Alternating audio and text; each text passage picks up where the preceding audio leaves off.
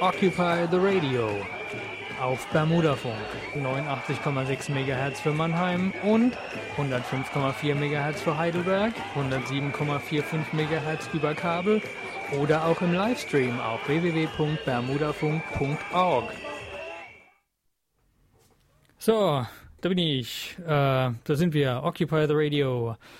Ähm, heute, unser heutiges Thema ist ähm, Gewerkschaften zu Zeiten des Neoliberalismus. Und äh, ich bin der René und heute bei mir zu Gast ähm, habe ich zwei kompetente Gäste eingeladen, illustre Gäste und äh, die stellen sich jetzt gleich erstmal selbst vor. Kleiner Moment.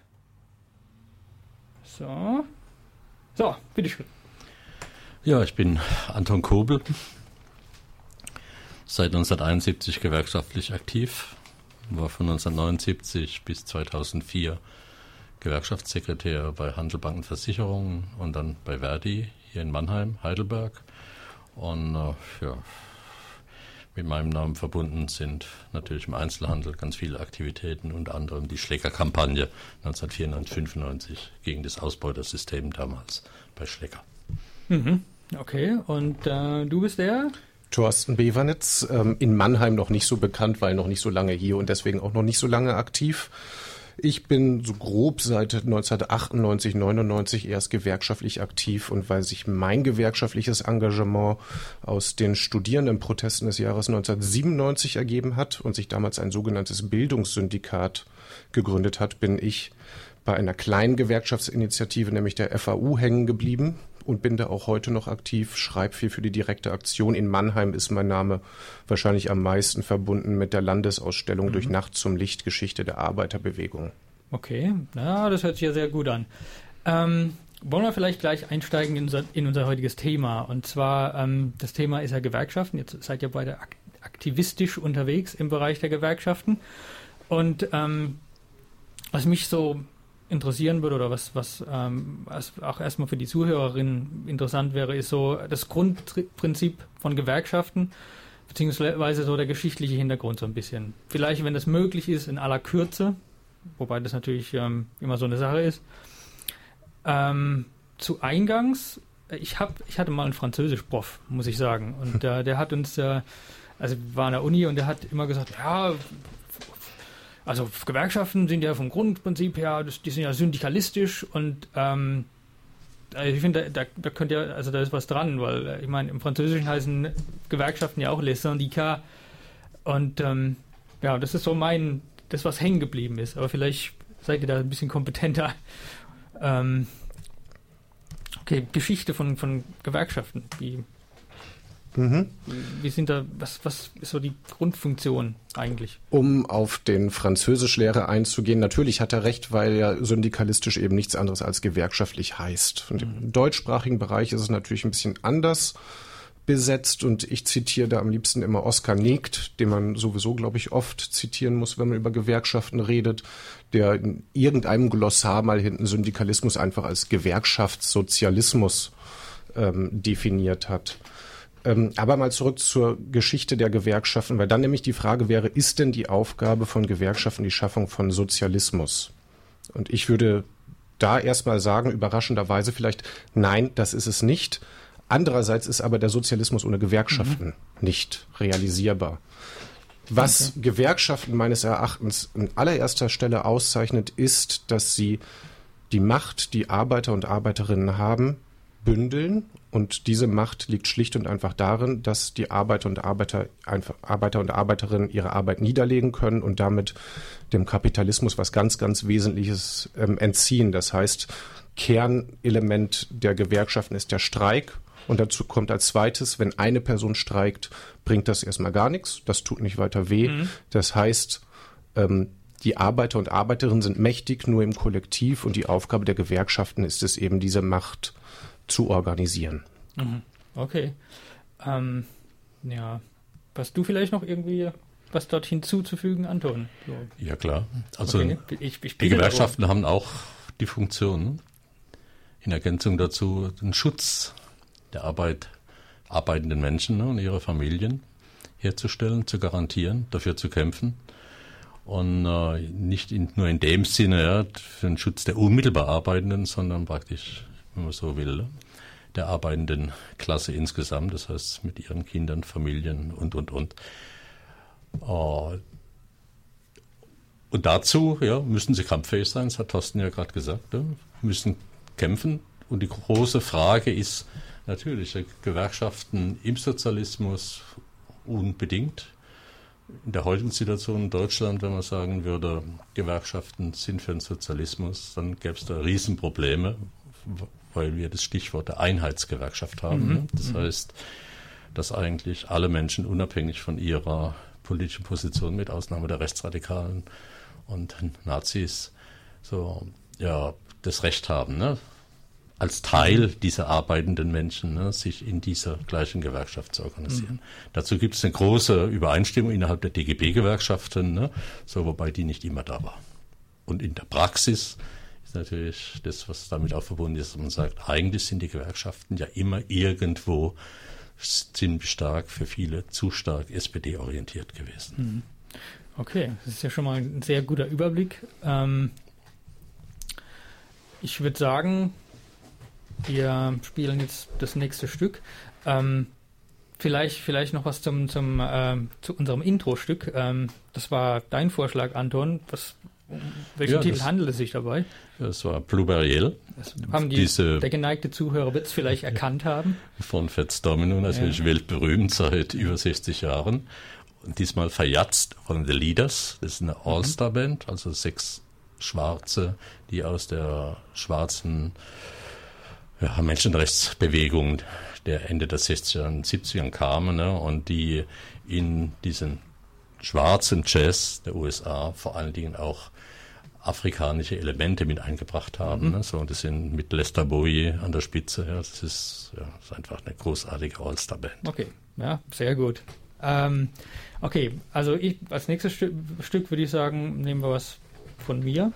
Habe ich jetzt einfach mal ähm, beschlossen. Und zwar ähm, würde ich sagen, von äh, habe ich hier von Larry Carlton Double Cross. Ähm, habe ich mir ausgesucht, weil ich dachte, ähm, wir kommen als nächstes vielleicht im nächsten Segment zum Verhältnis SPD und Gewerkschaften und äh, naja, vielleicht kann man da auch von so einer Art Double Cross reden. okay, Band ab.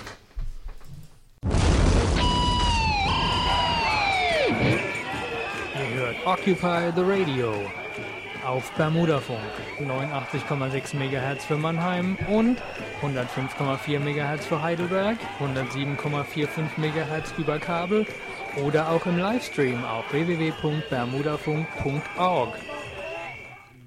So, da sind wir wieder. Occupy the Radio.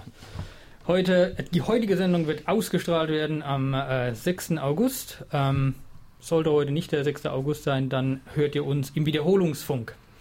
Also das Thema unserer heutigen Sendung, ähm, die Gewerkschaften ähm, in Zeiten des Neoliberalismus. Und äh, zu dem Thema habe ich mir kompetente Gäste eingeladen, den Anton Kobel vom Zukunftsforum Gewerkschaft, ist das richtig? Okay. Ja, und Ziemlich. den äh, Thorsten Bevernitz. Bevernitz. Das ist schwer, ich weiß. Ich, ich sage immer B, ich will immer ein N, aber ja, okay. Von, von der FAU Mannheim.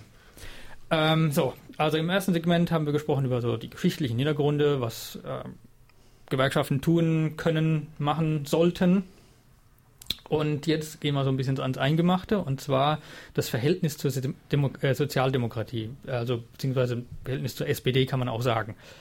Ähm, ja, das hat sich ja geändert irgendwie anscheinend. Ähm, Gerade so in der, in der Schröder-Ära, ha, habe ich zumindest das Gefühl, ist mein, mein subjektiver Eindruck gewesen damals. Ähm, wie, wie seht ihr das so? Also wie ist so eure Analyse aus eurer Sicht? Wenn mich, wenn mich ja, ja, ich sage dazu okay. gerne was. Ich will mich auf den, die Zeit nach dem Zweiten Weltkrieg kurz beziehen. Nach der Verfolgung und Zerschlagen durch die Nazis sind die Gewerkschaften in Deutschland weitgehend als sogenannte Einheitsgewerkschaften gegründet worden. Das heißt, es waren die christlich orientierten Gewerkschafter zusammen mit den sozialistisch, den kommunistischen und sozialdemokratisch organisierten Gewerkschaften plus immer den sogenannten Dis linken Dissidentengruppen, ne, waren einer Meinung zu sagen, nie wieder die Spaltung der Gewerkschaften wie in den 20ern. So, und, ja. Und in diese neu gegründeten DGB-Gewerkschaften, würde man heute sagen, hatte die SPD, hatten die SPD-Anhänger klar die Mehrheit. Das führte auch natürlich zu einer Orientierung der Gewerkschaften in ihrer Politik, was sie nicht per Tarifpolitik, per Tarifverträgen äh, versucht haben zu klären, dazu, dass man die Hoffnung darauf gesetzt hat, wenn die SPD in die Regierung kommt, dass dann viele sozialpolitische und politische Forderungen der Gewerkschaften wie Mitbestimmung und, und, und verwirklicht werden. So.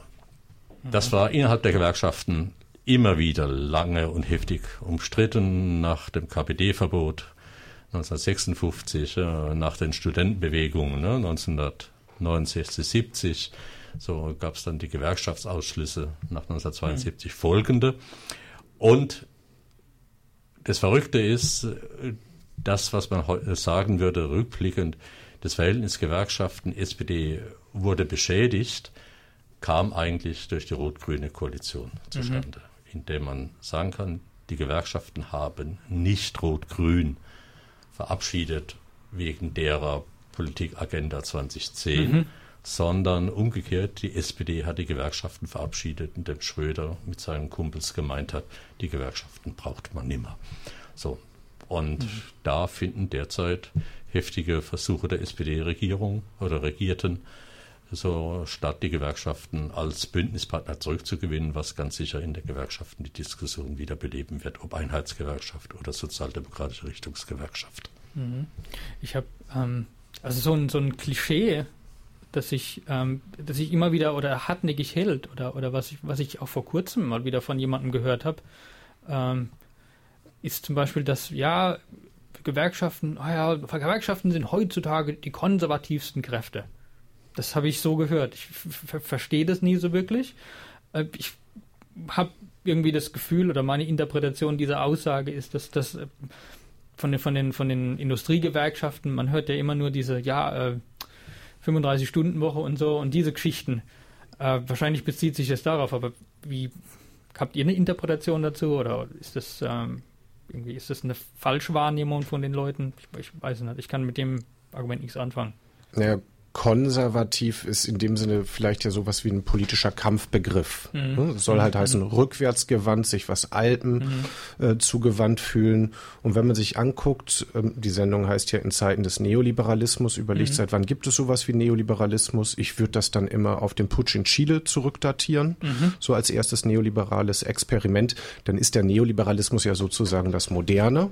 Und natürlich und zu Recht äh, rekurrieren Gewerkschaften ja sozusagen auf alte Werte. Sie sind also, könnte man positiv gewendet sagen, wertekonservativ mhm. und ähm, in gewissem Sinne strukturkonservativ. Ne? Mhm. Die Gewerkschaft ist ja schon sowas ähnliches wie ein Verein, während ja der Neoliberalismus, wie Pierre Bourdieu mal so schön gesagt hat, ein Programm ist, um kollektive Strukturen zu zerschlagen. Wenn man also noch eine kollektive Struktur hat, ist das im Sinne des Neoliberalismus natürlich konservativ. Mhm. Und wertekonservativ natürlich insofern, dass man sagt, wir halten immer noch Werte wie internationale Solidarität hoch, ähm, Gemeinschaftlichkeit, ähm, gemeinsamen Konsum und ähnliches. Mhm. Und dazu kommt natürlich auch, wenn Gewerkschaften sagen, wir verteidigen die Rente, ja, Rentenbeginn mit 63 oder mit 60, ja, mhm. oder wir, wir verteidigen die Arbeitslosenversicherung, kritisieren Hartz IV und so weiter, dann ist es konservativ, aber im besten Sinne, weil diesen Sozialversicherungen sind Schutz für die arbeitenden Menschen und ihre Familien. Ne? Und wenn mhm. Gewerkschaften sagen, wir brauchen einen starken Staat und der Staat braucht Steuereinnahmen, damit er die Schwimmbäder, die Schulen, die, was weiß ich noch alles überhaupt finanzieren kann, die ganzen Gemeingüter, dann ist das im besten Sinne konservativ. Und das ist genau wie Thorsten sagt, natürlich konträr zum Neoliberalismus. Die sagen, schwachen Staat, Steuer, Steuer- und Soziallastquote runter, so, und den Rest regelt der Markt. Mhm. Also aus Sicht, aus Sicht des Neoliberalismus natürlich konservativ. Ja. Okay, das war auch so mein, mein Verdacht eigentlich. Ähm, gut, ähm, vielleicht als Über, Überleitung zur, zu unserem nächsten Segment. Ähm, wo ihr so ein bisschen, wo wir eingangs drüber gesprochen haben, dass wir so ein bisschen auf aktuelle Entwicklungen eingehen wollten. Wie, wie seht ihr so die, die, den momentanen Stand von, von Gewerkschaften? Also was so die, die, die Kraft von oder die Dynamik von Gewerkschaften angeht. So jetzt so was der Status quo ist sozusagen. Der ist sehr unterschiedlich. Mhm. In den Branchen, wo die Arbeitsplätze wegbrechen, wo die Angst der Menschen, ihren Job zu verlieren und ihre Lebensgrundlagen, da haben sie Gewerkschaften schwer. Die Gewerkschaften haben schwer durch diese Zergliederung der Arbeitsverhältnisse. Wenn, je mehr Praktikanten, je mehr befristete Beschäftigte du hast, umso mehr Menschen hast du, die gegebenenfalls bei Aktionen nicht mitmachen. Das ist mhm. die eine Seite. Die andere Seite ist, dass in den Gewerkschaften seit 10, 15 Jahren ne, wirklich ein Umdenken in der Richtung stattfindet, dass man sich eher wieder als soziale Bewegung begreift. Das heißt, dass man guckt, so wo gibt es denn in unserer Gesellschaft Bündnispartner? Und Occupy ist ja mit ein Beispiel, dass es da relevante Gewerkschaften und Gewerkschaftsgruppen und Gewerkschafterinnen und Gewerkschafter mhm. sowieso gab, die da das nicht nur gut finden, sondern da mitmachen. Ne. Es gibt das sogenannte Organizing-Projekt, das Gewerkschaften versuchen, so wieder so ihre Mitgliederbasis zu verbreitern. Wir standen dafür, so HBV Mannheim und Heidelberg, so dass wir Kampagnen gemacht haben, ne? vor allen Dingen. Ne? Das heißt, mit Menschen aus dieser Gesellschaft, die wir gesagt haben, die guten Willen sind, ne? die sagen, natürlich brauchen wir Schutz für die arbeitenden Menschen. So, das heißt, so die aktuell findet eine Öffnung der Gewerkschaften wieder für andere gesellschaftliche Kräfte mhm. statt, damit die Kraft der Gewerkschaften und die Kraft der ja, der Nicht-Neoliberalen ne, in dieser Gesellschaft insgesamt verstärkt wird. Okay, gutes, ja, gutes Gespräch bisher. Ähm, ich würde sagen, jetzt, jetzt haben wir auch ähm, schon wieder, ähm, wir sind auch schon wieder am Ende von, von einem Segment und ich würde sagen, es ist auch wieder Zeit, ein Musikstück zu spielen. Ähm, ich mache nochmal eins von mir, weil ich noch die CD brauche von einem von euch. Äh, ich Spiel, äh, was, was spiele ich? Ich spiele, äh, ah ja, von, wir haben das schon mal in der Sendung gespielt. Ich spiele Spiel von Free Kitchen, Nobody's Laughing, weil gewisse Dinge einfach nicht zum Lachen sind. Äh, Band ab. Ihr hört Occupy the Radio auf Bermudafunk 89,6 MHz für Mannheim und 105,4 MHz für Heidelberg, 107,45 MHz über Kabel oder auch im Livestream auf www.bermudafunk.org. So, da bin ich wieder, da sind wir wieder. Occupy the Radio. Ähm, heute, diese Sendung wird ausgestrahlt am äh, 6.8., am 6. August. Äh, sollte heute nicht der 6.8. sein, dann hört ihr uns im Wiederho Wiederholungsfunk. Das ähm, Thema der heutigen Sendung ist Gewerkschaften zu Zeiten oder in Zeiten des Neoliberalismus. Hierzu habe ich zwei kompetente Gäste bei mir im Studio. Äh, der Thorsten Bebernitz von der FAU und der Anton Kobel vom Zukunftsforum Gewerkschaften.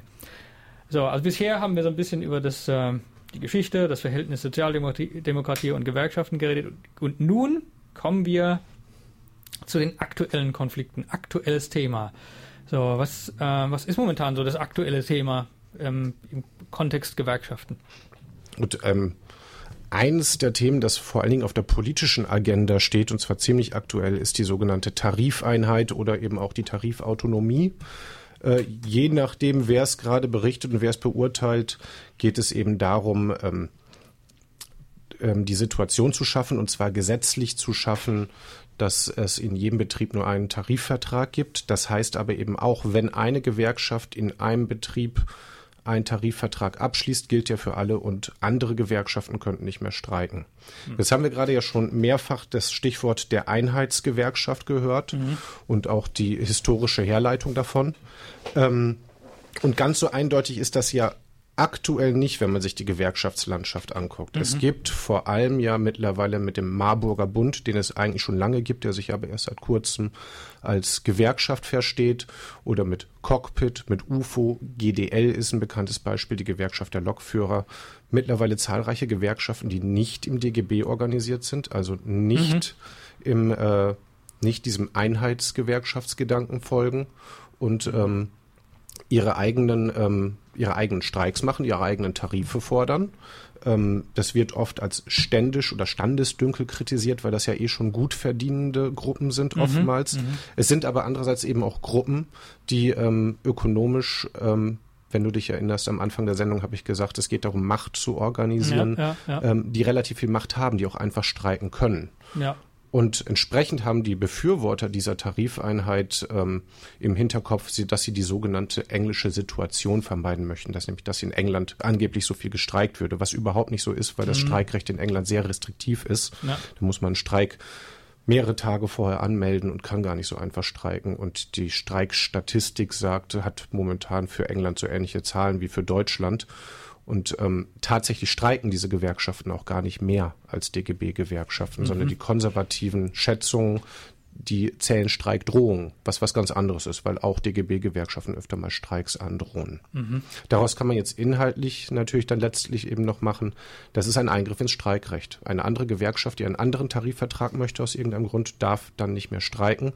Und insofern ist das auch verfassungsrechtlich sehr fragwürdig. Und das ist tatsächlich politisch gesehen mhm. eine der Hauptdebatten die gewerkschaftlich Interessierte heute umgehen. Wer denn, letzter Satz zu dem Thema, es gibt ja auch noch ein anderes Segment, nämlich die sehr prekär Beschäftigten, die keinen Zugang mehr zu den traditionellen Gewerkschaften haben, zu ja. den DGB-Gewerkschaften, die sauer sind, da ist viel verbrannte Erde zurückgelassen worden und durchaus auch teilweise ihre eigenen Gewerkschaften gründen. Ich denke da an Hafenarbeiter zum Beispiel in Bremerhaven mhm. und Hamburg oder auch an eine Leiharbeitergewerkschaft, die sich im Weser-Ems-Gebiet etabliert Aha, hat. Okay, also das gibt es tatsächlich auch. Ja, Gut. Ja, und in den Gewerkschaften findet dazu ja auch, Gott sei Dank, sage ich, ja, eine Debatte statt. So, die Mehrheitsposition ist Nein zu diesem Gesetz zur Tarifeinheit. Ich bin mal gespannt, ob es die SPD, die ja versucht, die, ihr Verhältnis zu Gewerkschaften nach Rot-Grün zu reparieren, es wagt, gegen die Position des DGB und der großen Gewerkschaften dieses von Thorsten geschilderte Gesetze so mit der CDU zu vereinbaren. Das müsste zu Konflikten führen. Andererseits bin ich gespannt, ob der DGB und die Einzelgewerkschaften wie IG Metall, Verdi, Chemiegewerkschaft und so weiter, ob die ihre Mitglieder im Bundestag, vor allen Dingen die bei SPD und CDU, aufrufen, mit Nein zu stimmen, ne? weil es ist natürlich ein Eingriff in die Gewerkschaftsfreiheit. Und kein Gewerkschafter sollte vergessen, dass es in Deutschland auch den Begriff der gelben Gewerkschaft gibt. Das heißt von den mhm. Unternehmern gegründete Gewerkschaften. Okay. Und ich kenne aus dem Handel so manches Unternehmen, was ich mir vorstellen kann, dass das, um Verdi lahmzulegen, ne, über leitende und halbleitende Angestellte eine eigene Betriebsgewerkschaft gründet, die die Mehrheit der Mitglieder dann stellt und die dann Tarifverträge oder Nicht-Tarifverträge abschließt. Und die IG Metall hat es ja alles mal bei IBM in Stuttgart erlebt. Mhm. Ja, als nämlich so okay. damals äh, der christliche Gewerkschaftsbund ne, einen sogenannten Schmuddeltarifvertrag abgeschlossen hatte gegen die IG Metall, die zur Aktion aufrufen wollte. Mhm. Also das gibt's, also der, der Begriff der gelben äh, Gewerkschaft, den, der war mir noch nicht geläufig. Wobei ich muss ehrlich gesagt zugeben, dass ich in dem Bereich ähm, große Bildungslücken habe. Also ich kann dir sagen, ich bin einiges älter als du, wahrscheinlich dreimal so alt und ich lerne auch immer wieder dazu. Okay. Das ist überhaupt kein Schaden. Ne? Okay. Ja, es gibt aber einige sensationelle Beispiele ja. in den letzten Jahren, die man mhm. durchaus nochmal erwähnen darf. Zum Beispiel gab mhm. es die sogenannte CGZP, das war die christliche Tarifgemeinschaft Zeitarbeit und Personaldienstleistungen. Okay. Das war quasi eine eigene Gründung, um Tarifverträge in der Leiharbeit anzuschauen. Wenn man sich die Tariflandschaft mhm. heute in Deutschland anguckt, dann ist der, der Leiharbeitssektor der Sektor mit der höchsten Tarifbindung. Warum? Weil man ohne Tarifvertrag nach europäischem Recht gleiches Lohn für gleiche Arbeit zahlen müsste. Das heißt, der Leiharbeiter mhm. würde genau dasselbe bekommen, der leiharbeitende Schlosser, wie ein festangestellter Schlosser. Ah. Mit Tarifvertrag kann man das unterbinden. Und genau hier sind die christlichen Gewerkschaften eingesprungen und haben einen Tarifvertrag gemacht, der übrigens dann 2012 auch vom Bundesarbeitsgericht geschasst wurde, weil das Arbeitsgericht schlicht gesagt hat, ihr habt gar keine Mitglieder unter den Leiharbeitern und wenn ich mir und, und wenn wir uns euren Tarifvertrag anschauen, dann ist der von den Arbeitgebern formuliert und den damit für ungültig erklärt haben. Das ist halt gar keine Gewerkschaft, auch wenn es behauptet. Genau. Skandalös. Sensationeller, noch amüsanter fast. ja, Vielleicht erinnert okay. sich noch jemand an die PIN Group, die sogenannte grüne Post, hinter der der Springer Verlag stand. Ähm, die haben tatsächlich, ähm, und zwar um den damals den Mindestlohn bei den Briefzustellern zu verhindern, mhm. eine eigene Gewerkschaft gegründet, die Gewerkschaft der Postzusteller. Die Abkürzung habe ich gerade nicht ganz im Kopf. Die war von vorne bis hinten ähm, vom Unternehmen finanziert. Mhm. Und da sahen wir dann plötzlich die Arbeitnehmer und Arbeitnehmerinnen in ihren Postuniformen, also in ihren grünen Uniformen, gegen den Mindestlohn protestieren.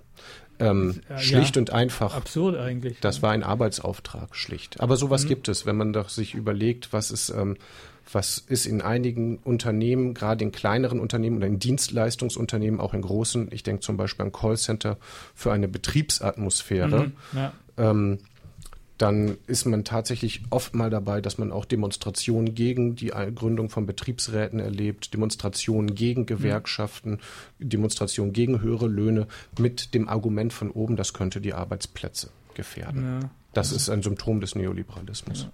Also ja. Gewerkschaften zu spalten ist ein beliebtes Mittel, Menschen gegeneinander aufzuhetzen, mhm. obwohl sie eigentlich den gleichen sozialen Status haben und die gleichen Interessen haben müssten oder sollten. Ja. So, das ist ein beliebtes Mittel und da gibt es ja inzwischen auch gut bezahlte Rechtsanwälte in Deutschland, große Kanzleien, die solche Konflikte gegen Betriebsräte, gegen gewerkschaftlich orientierte und organisierte Menschen äh, mhm. organisieren im Auftrag der Arbeitgeber.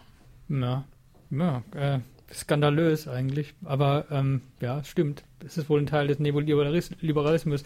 Und das, dieses Betriebsklima, diese Betriebsklimageschichte, das erscheint mir auch, ja, das, also wenn ich mir manche Betriebsklimas angucke, das erscheint mir auch schlüssig, dass man so Leute leicht gegeneinander ausspielen kann.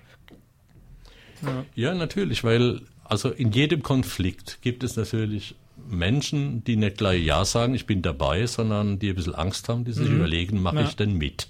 Ja, und wenn es da gelingt, denen was zu versprechen, ne? so, oder wenn man denen eine Hoffnung macht, die dann ja nicht erfüllt werden muss, dann hast du die Spalt, den Spaltpilz drin. Hm. Und ähm, das lähmt natürlich die Kraft, die Gewerkschaften brauchen, wenn sie Schutzfunktion hm. oder Gestaltungsfunktion ausführen wollen. Ne? Das ist, ja. Hm ich glaube, die neuen Zahlen sind gerade dazu erschienen. Wir haben durchschnittlich in Deutschland mittlerweile eine Tarifdeckung von 15 Prozent und ungefähr in derselben Höhe sind mittlerweile auch die Betriebe mit Betriebsräten. Mhm. Das ist also 40. 40 Prozent bei Betriebsräten. Gut, 40 Prozent bei Betriebsräten. Okay. Ne, aber die Zahlen sinken und das liegt natürlich auch daran, dass eben die berühmten prekär Beschäftigten ähm, die traditionelle Bindung zu Gewerkschaften nicht mehr haben. Das mhm. sind durchaus Menschen aus anderen Milieus, ähm, die diese Idee gar nicht haben. Ich habe selber vier Jahre im Callcenter gearbeitet mhm. und ich glaube, die Zahl aus dem Callcenter, in dem ich gearbeitet habe, lässt sich verallgemeinern. Die gewerkschaftliche Organisation lag dabei so ungefähr zwei Prozent. Ja. Das heißt, 20 von 500 Leuten hätten im Zweifelsfall mal gestreikt. Das hätte der Arbeitgeber auch nicht gemerkt. Ja. Auch. Das heißt, die Leute wissen nicht, wie sie sich wehren sollen. Sie wissen auch über ihre grundlegendsten Rechte oftmals nicht Bescheid. Ähm, und also Anton mhm. hat schon gesagt, Mittel dagegen sind eben diese Organizing-Kampagnen, die mehr und mehr gefahren werden, wo man aber meines Erachtens durchaus auch noch viel mehr ran muss. Mhm. Ja. Nochmal zu dieser Tarifbindung ne? im Zusammenhang mit dem Neoliberalismus in Deutschland. Diese rückläufige Tarifbindung hängt auch damit zusammen, dass die Bundesregierung mit den Landesregierungen Tarifverträge nicht mehr für allgemeinverbindlich erklärt. Und zwar seit dem Jahr 2000. Da war Rot-Grün dran.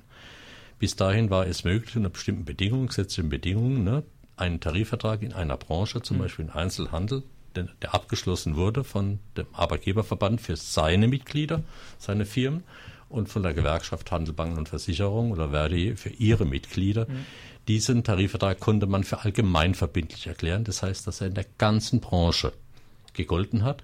Das heißt, dass auch Arbeitgeber, Händler, die mhm. nicht Mitglied in ihrem Verband waren oder ja, den Tarifvertrag anwenden mussten. Und der Hammer war eigentlich, dass genau zu der Jahrtausendwende die Arbeitgeberverbände einen Trick angewandt haben. Sie haben seitdem Mitglieder ohne Tarifbindung, ja, obwohl mhm. sie eigentlich als Arbeitgeber okay. schließen einen Tarifvertrag ab für ihre gebundenen Mitglieder und gleichzeitig werben sie Mitglieder sagen, wenn ihr bei uns Mitglied werdet, dann könnt ihr OT, also ohne Tarifbindung Mitglieder werden, ne? dann gilt der Tarifvertrag für euch nicht. Und mhm. das so hat jetzt übrigens die SPD in die Koalitionsvereinbarung reingeschrieben, ne?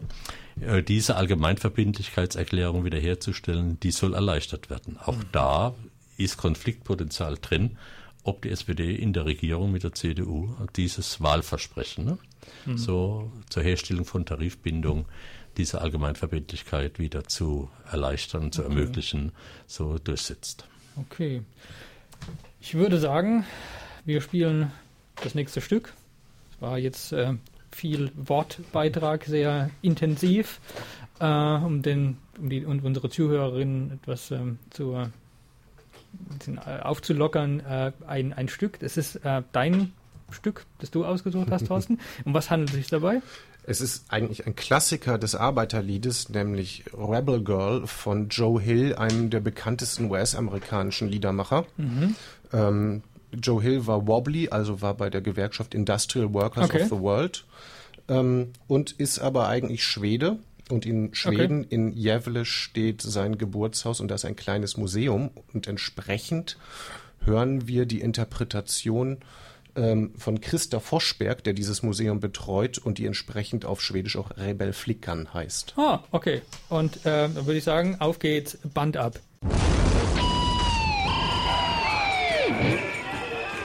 Occupy the Radio auf Bermudafunk 89,6 MHz für Mannheim und 105,4 MHz für Heidelberg, 107,45 MHz über Kabel oder auch im Livestream auf www.bermudafunk.org. So, da sind wir wieder. Occupy the Radio. Diese Sendung wird ausgestrahlt am 6.8. Sollte heute nicht der 6.8. sein, hört ihr uns im Wiederholungsfunk. Das Thema der heutigen Sendung Gewerkschaften in Zeiten des Neoliberalismus und heute bei mir zu Gast zwei kompetente Gäste, der äh, Thorsten Biebernitz von der FAU Mannheim und der äh, Anton Kobel vom Zukunftsforum Gewerkschaft. Gewerkschaften? Gewerkschaft? Gewerkschaften. Gewerkschaften. Rheinecker. Plural, Rheinecker. Okay. Ja, wir haben schon einiges ähm, gehört über Gewerkschaften äh, Hintergründe, äh, Funktionen und aktuelle Konflikte. Und jetzt ähm, zum Schluss, in unserem letzten Segment, würde ich sagen, ähm, Kraft, Dynamik, Chancen, Möglichkeiten, Alternativen, naja, das Übliche. okay, also welche, welche, also wir haben ja festgestellt, dass, dass, die, dass die Möglichkeiten von, von Gewerkschaften so ein bisschen eingeschränkt sind mittlerweile. Da gibt es viele, werden attackiert sozusagen von, von verschiedenen Seiten. Und ähm, ja, welche, welche, welche, aber welches Potenzial liegt denn so in, in Gewerkschaften? Was, was kann man denn noch so rausholen oder was kann man denn wieder rausholen? Wie kann man die sozusagen diese Dynamik wieder erwecken? Das wäre so meine Frage jetzt an euch. Also eine ganz große Chance besteht darin, dass es in dieser Gesellschaft, in dieser Wirtschaftsgesellschaft immer beleidigte Menschen gibt. Menschen, die beleidigt werden, weil man ihnen nicht genug bezahlt, weil man nicht mhm. gut genug bezahlt, weil sie keine Arbeit finden, keine Arbeitsplätze finden und, und, und. Und die Gewerkschaften müssen neben ihrer normalen Klientel bei den Beschäftigten so praktisch eine Öffnung für diese mhm. Personengruppe. Das ist eigentlich machen. mehr als beleidigt, ist eigentlich gekränkt und erniedrigt ja, in gewisser Weise. Ja, ja. ja erniedrigt, ausgenommen, ausgebeutet, ja. ja also mein, so, ja. Und klar, und gleichzeitig gibt es natürlich die Möglichkeit, dass die Gewerkschaften die aktuellen Themen, die auch Interessen von Arbeitmenschen berühren, wie Europa, ja, die Konflikte in Europa, oder das derzeit aktuelle Thema TTIP oder TTIP, ja, mhm. dieses transatlantische Freihandelsabkommen, ja, ja, ja. ja, was ja verheerende Wirkungen haben kann, wenn so wie man es bisher hörte, das hier in, für Deutschland abgeschlossen, auch für Europa abgeschlossen werden sollte. Mhm. Da positionieren sich die Gewerkschaften durch Beschlüsse dagegen und es wird jetzt darauf ankommen, hier mhm. auch Politik mhm. zu entwickeln, ne? ja. auch Aktionen zu entwickeln, um die Bund der Bundesregierung klarzumachen, die Gewerkschaften meinen es ernst mit ihrem Nein zu diesem TTIP. Das sind Chancen, vor allen Dingen auch bei jungen, kritischen Menschen, ne, die halt von ihren neoliberalen Lehrern oder sonst irgendwo mitgekriegt haben, Gewerkschaften braucht man doch nicht, das ist doch alles, du bist deines Glückes eigener Schmied, haben wir ja, ja vor vielen Jahren auch ja. gehört. Ja.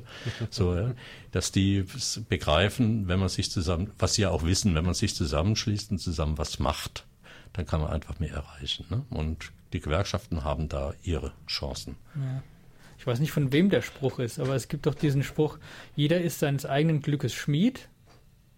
Pause, wenn man denn welches hat. So, das ist, glaube ich, genau, das glaube ich, genau der Punkt. Wenn man, wenn man denn keins hat, dann sollte man sich organisieren oder braucht Hilfe oder ist auf die Solidarität der Gemeinschaft angewiesen. Ja, und Wobei angewiesen auch kein schönes Wort ist. Braucht eben die Solidarität der Gemeinschaft.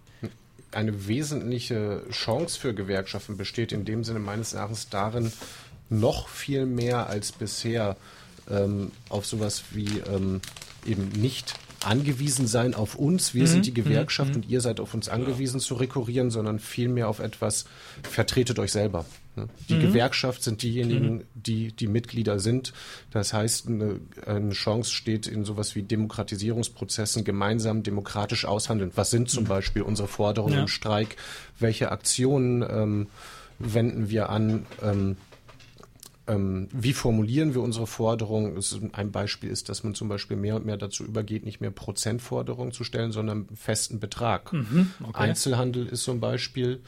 Genau, in der letzten Tarifrunde war die Forderung pro Arbeitsstunde ein Euro mehr. Ja, Und das sind, ist für einige Angestellte im absolute Zahlen, eine ja. Menge. Ja. da kann man sich das drunter vorstellen, ne? Ja, was ein, ein Euro ist, Ja, wenn du ja. 170 Stunden arbeitest im Monat, sind es 170 Euro. Ja, und wenn Ja. du halt als Teilzeitkraft 80 Stunden arbeitest, dann, dann sind es 80 Euro mehr für dich. Ja? Das heißt, diese sogenannten gleichmacherischen ja, Forderungen ne, sind ja die, die auch ja, Gleiches ermöglichen, nämlich Solidarität. Ja. Und in diesen Forderungen steckt ja auch noch was anderes drin, nämlich dieses in diesen Forderungen und ähm, das eben demokratisch gemeinsam zu entscheiden. Das zeigt nämlich, da lernt man eben selber bei sich selbst für sich zu engagieren. Das müssten Neoliberale ja eigentlich ganz toll finden, wenn man es nicht im Kollektiv und für die falschen Ziele machen würde. Ja, ja. Ähm, aber letztlich schafft das auch Selbstvertrauen und diese Schaffung von Selbstvertrauen ist, glaube ich, ganz, ganz wichtig für die Zukunft von gewerkschaftlicher Organisierung ganz im Allgemeinen. Und Ja. wenn wir in die letztes Jahr in die Tarifrunde Einzelhandel reingucken, ne, die praktisch von Januar bis Anfang Dezember 2013 ging, die wäre in Mannheim ohne diese Aktivitäten der Menschen, der arbeitenden Menschen selber, ja, gar nicht gelaufen, weil da im Handel gibt es zwei Gewerkschaftssekretäre in Mannheim, ja, aber es gibt an die 100 aktive Gewerkschafter in Betrieben. Und ohne diese Aktiven im Betrieb, dass sie es selber machen, wäre Real in Neuedingen zum Beispiel nicht in der Lage gewesen, an 99 Tagen im letzten Jahr zu streiken. Ja, oder andere Betriebe mit 60, 70. damit den Rekord in der entsprechenden Tarifrunde zu haben. Ein weiterer Aspekt, den ich aber noch benennen möchte, oder sagen wir mal zwei ganz schnell, denn wir okay. haben nicht mehr viel Zeit, ist zum einen, ja, ja. es geht, glaube ich, es gilt auch eben, dass die Leute sich selbst organisieren in Gewerkschaften, ob im Bestehenden oder Neuen, ist mir persönlich ehrlich gesagt egal, wie zum Beispiel den Werkverträglern nach Arbeitnehmerfreizügigkeit. Wenn wir von Mannheim reden, eben die berühmten Rumänen und Bulgaren, die teilweise auf Arbeiterstrichen stehen. Ja, ähm, ja. es gibt zahlreiche weitere Gruppen, Sexworkers, also Prostituierte, würde ich mal nennen. Ähm, dann ähm, Gefangene. Es gibt seit einigen Wochen die erste Gefangenengewerkschaft in Okay. Deutschland, im, also in Knästen und Ja. so weiter. Ein zweiter Aspekt, der natürlich dann noch gar nicht zur Sprache gekommen ist, aber gerade natürlich in Fragen von Neoliberalismus, der ja mit Globalisierung zusammenhängt, Ja, wichtig ja. ist es, eine neue Form von transnationaler Solidarität auszuüben. Und da gibt es ja Gott sei Dank ernsthafte Versuche. Die Betriebsräte von H&M und Ikea hier auch bei uns in der Region sind ja aktiv, Solidarität herzustellen mit den Arbeitenden in den Textilfabriken in Bangladesch zum Beispiel. Ja. Das ist Und auch da- was Neues jetzt. Das ist was Neues und es findet eine interessante Diskussion jetzt statt. Wären wir denn in der Lage, einen solchen Welttarifvertrag entlang der Wertschöpfungskette, ja, das heißt von der Produktion der Klamotten bis zum Verkauf in Mannem in der Blanken herzustellen, zu sagen, der gilt für alle, natürlich nicht den gleichen Lohn, sondern entsprechender Kampf, äh, Kaufkraft und, und, und. Wäre ein solcher Welttarifvertrag denn sinnvoll, möglich, machbar, wie und so weiter. Es bewegt sich da einiges, Gott sei Dank, und damit da liegen ja auch Chancen drin. Okay. Dann äh, kommen wir zum Ende der Sendung. Ich möchte mich recht herzlich bei euch bedanken. Es war sehr gut, sehr, sehr gute Beiträge, fand ich sehr schönes Gespräch. Jetzt haben wir doch noch eine Eins gekriegt. Ja, aber hallo, mindestens mit, Sternchen, wenn dann. ähm, und äh, jetzt zum Schluss spiele ich noch einen Song von mir, ein, einer meiner Lieblingssongs von äh, The Aristocrats, ein, eine Supergroup bestehend aus Musikern, die in verschiedenen Superbands mitgespielt haben. Und der Song heißt Dance of the Aristocrats. Band ab.